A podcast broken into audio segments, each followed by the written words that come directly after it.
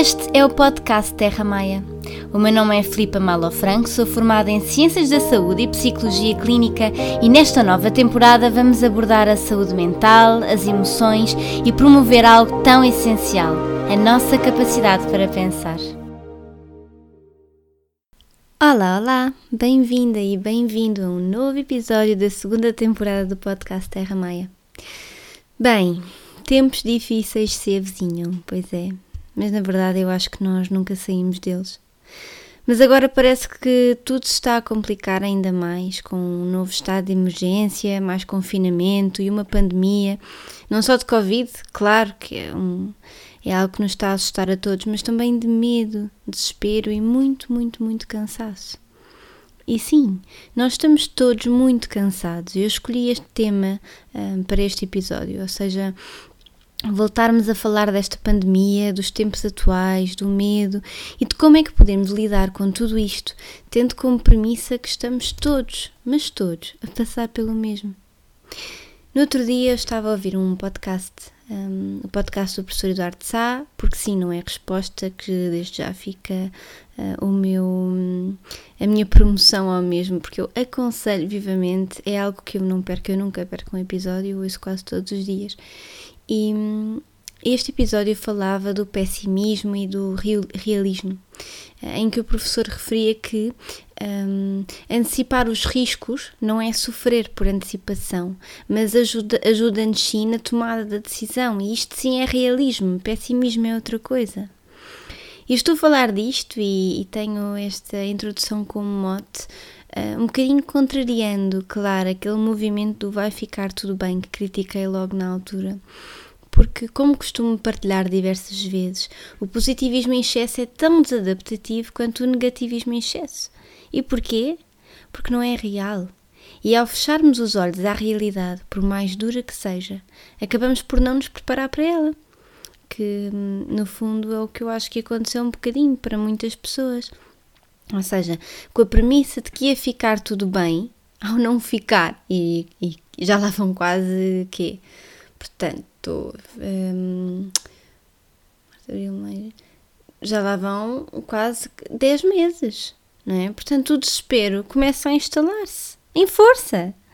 E, e, todas as emoções, todas as emoções que são normais de serem sentidas, mas que não foram olhadas nem sentidas, porque uh, lá está, o vai ficar tudo bem, vai ficar tudo bem, acaba por um, camuflar todas as emoções, como o medo, a tristeza, o desespero, que hum, agora, ao fim de 10 meses de um não vai ficar tudo bem, deixam de se conseguir esconder. E eu acho que é muito importante falar disto. E confesso, não é, não é um episódio que eu gosto particularmente de gravar um, e, não, e não quero deprimir ninguém com o mesmo e, e vou tentar Ainda não sei como é que ele vai correr, mas, mas eu vou tentar, um, apesar de com uma boa dose de realismo, uh, deixar aqui algumas dicas para lidarmos com tudo isto, tendo em, tendo em conta que também eu estou, estou a passar por isto pela primeira vez, não é? Mas, mas lá está, eu acho que é muito importante falar disto, da realidade, eh, porque pouco se fala nela. Eu acho que se floreia muito e, e é mais fácil, eu percebo, mas a longo prazo tem consequências, inevitavelmente. Portanto, é importante falarmos que nem sempre é fácil, ou raramente é, e que nós não temos controle sobre nada que o sofrimento e a impermanência fazem parte da vida e está tudo certo, é mesmo assim. E por muito que todas estas certezas nos deixem angustiados numa primeira instância, o facto de nós aceitarmos tudo isto não é tornar-nos negativos ou amargos, a meu ver. É assim o caminho para enfrentarmos tudo o que nos acontece, porque quando nós olhamos para o que nos assusta de frente, passamos a ficar do mesmo tamanho. Quando nós fugimos dos nossos medos, parece que o medo passa a ser uh, um monstro no armário, não é? E nós temos muito medo de o abrir para o enfrentar, então ficamos com muito medo e ficamos com muito medo dele. Nesta temporada até eu já falei bastante sobre o positivismo e inclusivamente eu conversei com alguns convidados sobre o mesmo. Eu acho até que é um, é um tema que eu, que eu falo bastante, se calhar até demais. Um, mas é, é, algo que me causa muitos comichos. Mas eu vou realçar o episódio do professor Eduardo Sá, que é o segundo episódio da Débora Paixão também. Mas numa época em que estamos a ser confrontados com um momento preocupante e angustiante a nível global, não é? Está-nos a acontecer a todos. Um, sempre que nos preocupamos, eu tenho notado muito isto, somos catalogados logo como negativos ou pessimistas. Sempre que hum, nós dizemos, hum, pronto, falamos de como é que nos estamos a sentir, é ah, não penses nisso, vai ficar tudo bem, e um vai ficar tudo bem é que deveria ecoar nas nossas mentes. E agora, agora lembrei-me da bomba do vai ficar tudo bem, vai ficar tudo bem. Não sei se vocês viram, não sei se esse, hum, esse vídeo dela está muito engraçado. Um, mas vamos lá. Não estaremos um pouco enganados quanto à definição de alguém positivo? É que, na verdade, uma pessoa positiva não é aquela que acha que vai tudo correr bem, porque não vai, não é? Isto seria uma pessoa uh, irrealista, uma pessoa um bocado que esteja um bocado a alucinar, não é? Ou seja, uma pessoa positiva não é aquela que acha que vai correr tudo bem, não é aquela que se desresponsabiliza colocando a responsabilidade no destino ao universo, não criticando crenças, ok? Portanto, nós podemos ter as nossas crenças, seja o que for, mas sempre que colocamos a responsabilidade. Um, no, no, exterior, uh, nós deixamos de ter qualquer responsabilidade pela nossa vida, seja para as coisas negativas, como para as coisas positivas, e isso não me parece muito justo, não é? Mas lá está, respeitando todas as crenças, ok? Isto é só uma conversa onde eu estou a dar o meu ponto de vista, não, não temos todos de concordar uns com os outros. Mas para mim, uma pessoa positiva, se nós lhe quisermos chamar assim, é uma pessoa que olha para a realidade, enfrenta, olha para as suas emoções, todas elas, as suas angústias e mesmo aquelas que nos tiram o chão, como por exemplo a morte, e percebe o quão difícil é e com uma dose, uma boa dose de realidade, uh, e mesmo assim pensa em como é que pode fazer melhor, como é que vai resolver os problemas, como é que vai enfrentar a situação, mesmo que não seja no imediato, mesmo que a solução não esteja no imediato. É uma pessoa que perante tudo isto pensa, muito bem, isto está a correr mal, isto não, não, ou não correu bem, uh, estou muito aflita, estou com muito medo, estou muito triste. Certo. Uh, como é que uh, eu vou fazer melhor daqui para a frente? Como é que eu vou lidar com isto? E voltando à pandemia, um, o agora pode ser muito doloroso, não é? Mas há uma oportunidade de fazer melhor no amanhã. E a vida é isto: uma dança entre o bom, o mau e o assim assim. E uma coisa é certa: os eventos e as experiências dolorosas são aquelas e aqueles que nos tornam mais capazes para nos adaptarmos às adversidades que nos envolvem. Mas para isso, nós temos de os ver e não fechar os olhos com um slogan vai ficar tudo bem com um pano de fundo. E sobre a Covid já está tudo forte, cansado, apesar de não estarmos a reagir todos da mesma forma, mas está tudo muito saturado, está o um mundo saturado. E penso que até reconhecemos que, por um lado, temos pessoas que abraçam a premissa do perdido por cem, perdido por mil e ignoram a gravidade da situação. Eu até acho, não foi estudado que eu saiba, mas eu até acho que isto é um mecanismo de defesa para lidarem com ela. Em em grande parte das pessoas. Mas por outro lado, temos as que estão a ficar novamente envolvidas numa onda de pânico e desespero, quer porque acharam que iria ficar bem, tudo bem, na verdade está tudo pior, não é? Uh, quer porque já estão saturadas, o que é muito compreensível, claro. E o medo, na verdade, tem um papel muito protetor. Nós não nos devemos esquecer disto. Não é um problema sentir medo, pelo contrário, o problema é quando nós temos medo ter medo, não é? Na verdade, o medo impede-nos de termos comportamentos de risco e este medo e ansiedade que sentimos é natural, é esperado, por muito que seja difícil lidar com ele.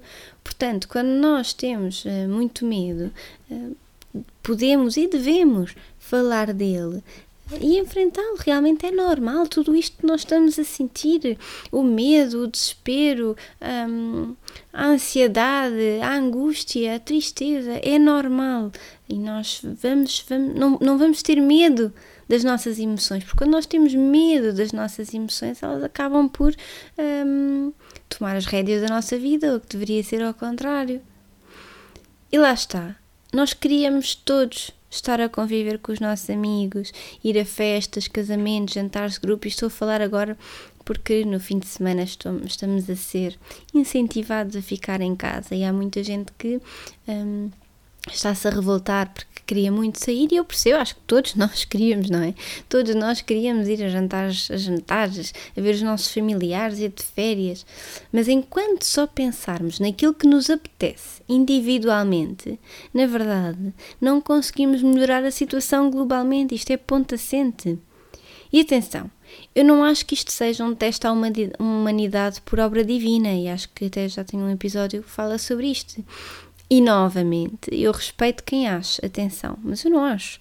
Até porque pandemias sempre existiram e, spoiler alert, vão continuar a existir. Mas esta é sim, eu considero sim, uma excelente oportunidade para compreendermos que o crescimento e a evolução se faz com o outro. E nós só conseguimos superar esta situação se remarmos para o mesmo lado, não há como. O que não é o que está a acontecer. E isso revolta-me, sou sincera. E agora perguntam então, Filipe, como é que nós podemos lidar com este turbilhão de emoções? Como é que eu posso lidar com estas emoções todas dentro de mim? Bem, novamente eu acho que não há uma resposta hum, que se aplique a toda a gente, mas, a meu ver, o primeiro passo é essencialmente aceitarmos que o que estamos a sentir é normal, dentro do limite razoável, obviamente, e não nos compararmos com os demais. Nós não vamos sentir todos da mesma forma, nós não estamos a agir todos da mesma forma. Umas pessoas estão mais preocupadas que outras, uns têm mais medo que outros, uns estão mais tristes, outros mais ansiosos. E, e, está tudo certo, ok? Nós não reagimos todos da mesma forma. Tal como nós não gostamos que os outros não compreendam o que nós estamos a sentir, nós também devemos, um, não devemos criticar o outro porque uh, está mais nervoso, ou porque está mais triste, ou uh, vai-te vai, vai, vai alegrar, vai-te alegrar. Não, nós devemos compreender o outro. Nós também gostamos que nos compreendam, certo? E gostamos de nos sentir acolhidos dentro das nossas emoções. Então, acho que o primeiro passo é aceitarmos as nossas emoções e aceitar também as emoções do outro. Ouvir, mesmo que nós não, não estejamos todos a sentir a mesma coisa, compreender e acolher. Depois, um, claro, comunicar, não é? A comunicação uh, e a partilha é essencial para conseguirmos um, dividir e partilhar um bocadinho todo este turbilhão que existe dentro de nós.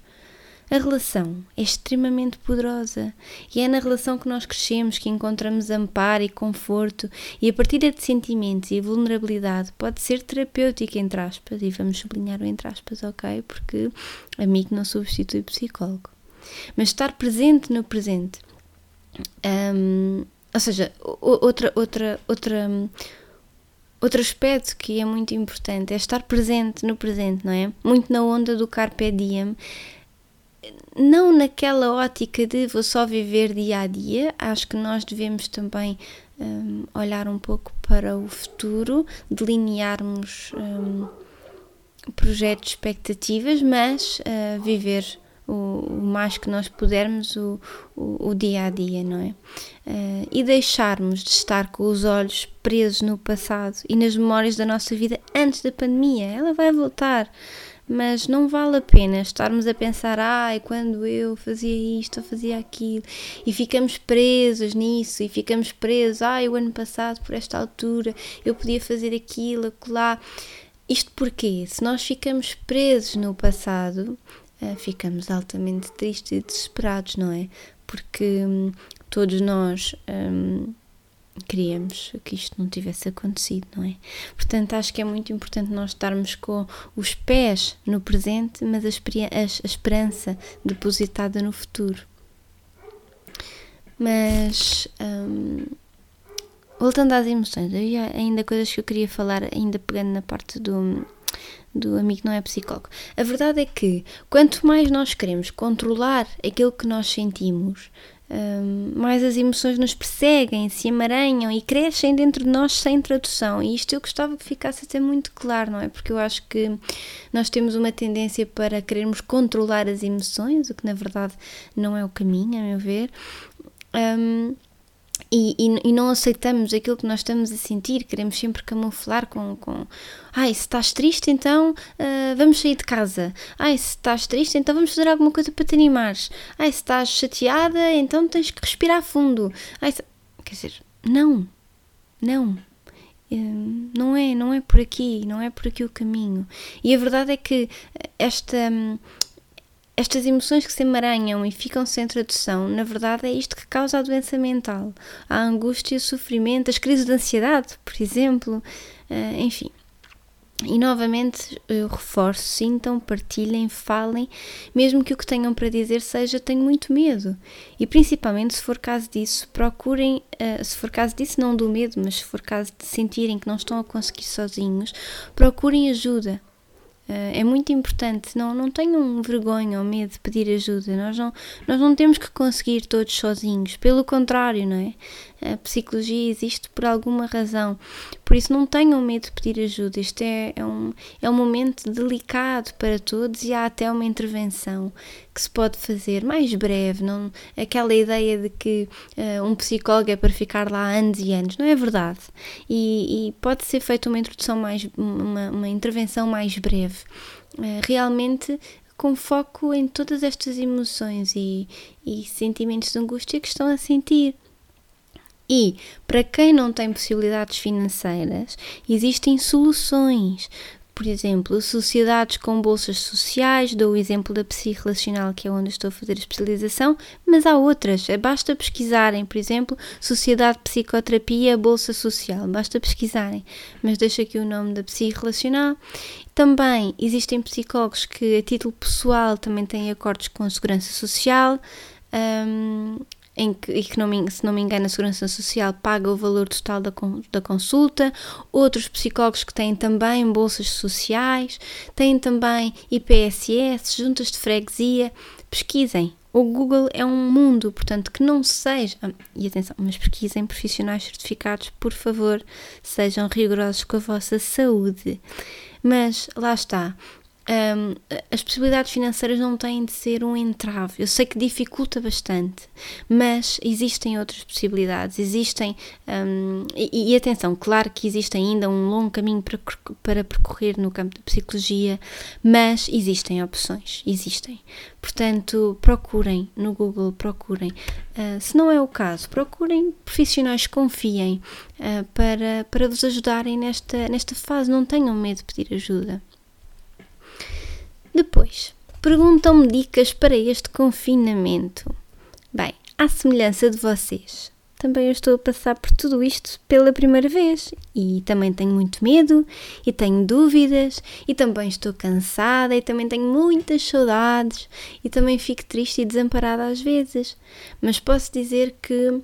Hum, lá está eu tenho aqui algumas coisas que, que, que, eu costumo fazer que me têm ajudado e que pode fazer sentido para uns e para outros não. Aqui a ideia é partilharmos experiências, não é? Um bocadinho isto que eu estou a fazer neste episódio, partilhar a minha experiência, porque eu não tenho respostas para nada neste momento, não é? Eu também estou a passar por isto tudo pela primeira vez.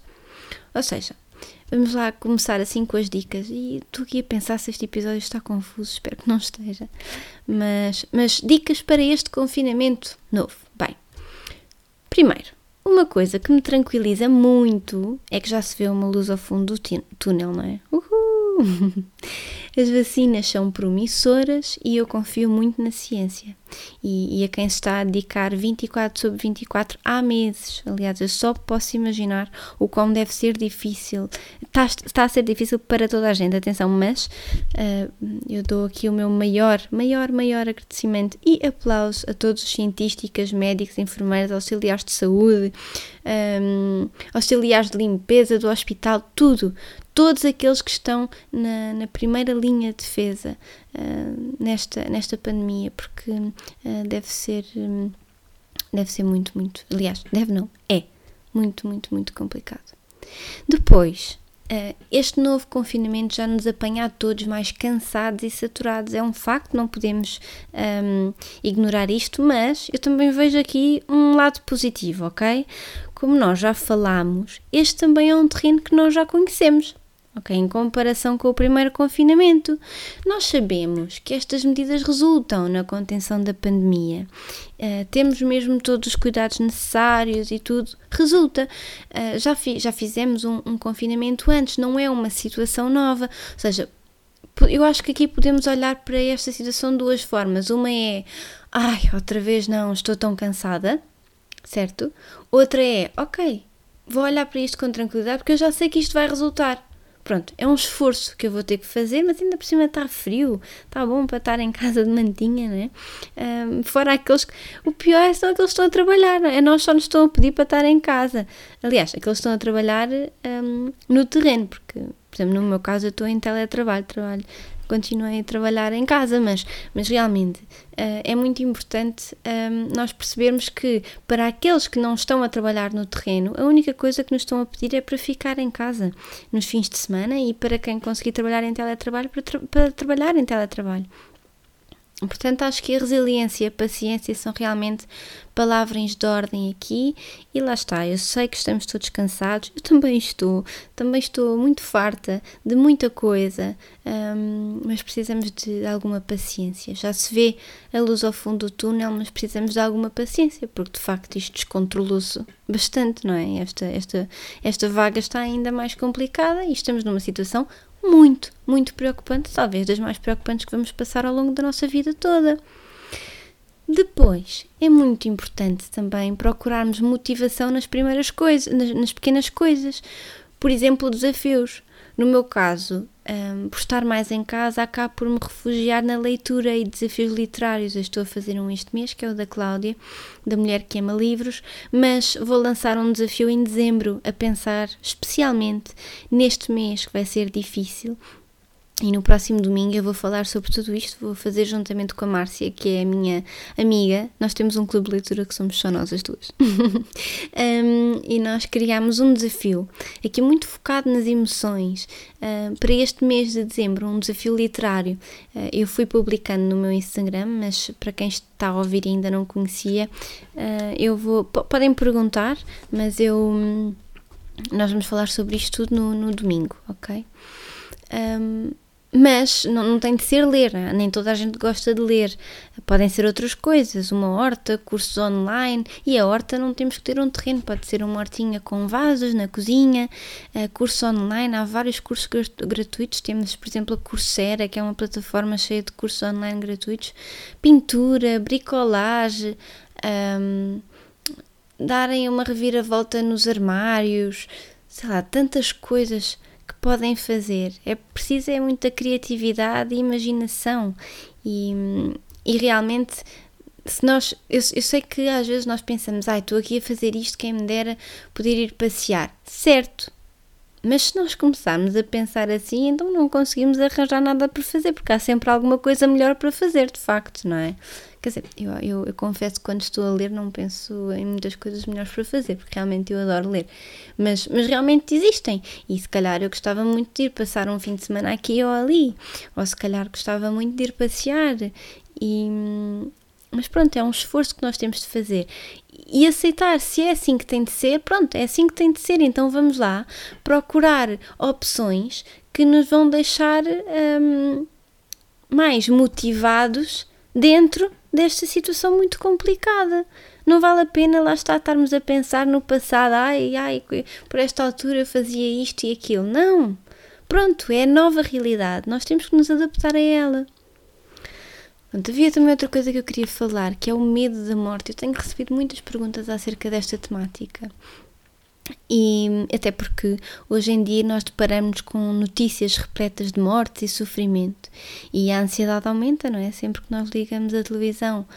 Claro que os mídias têm aqui alguma culpa no cartório, mas nós, enquanto consumidores, também, muito. Muito fruto desta cultura judaico-cristã, não é? Nós somos muito atraídos pelo sofrimento e mais rapidamente carregamos numa notícia que diz 60 mortos uh, do que carregamos numa notícia que diz 1500 recuperados, certo? Então, existe também uma comunicação na onda da pandemia do medo, porque na verdade vende, e se vende, venham de lá as más notícias do dia.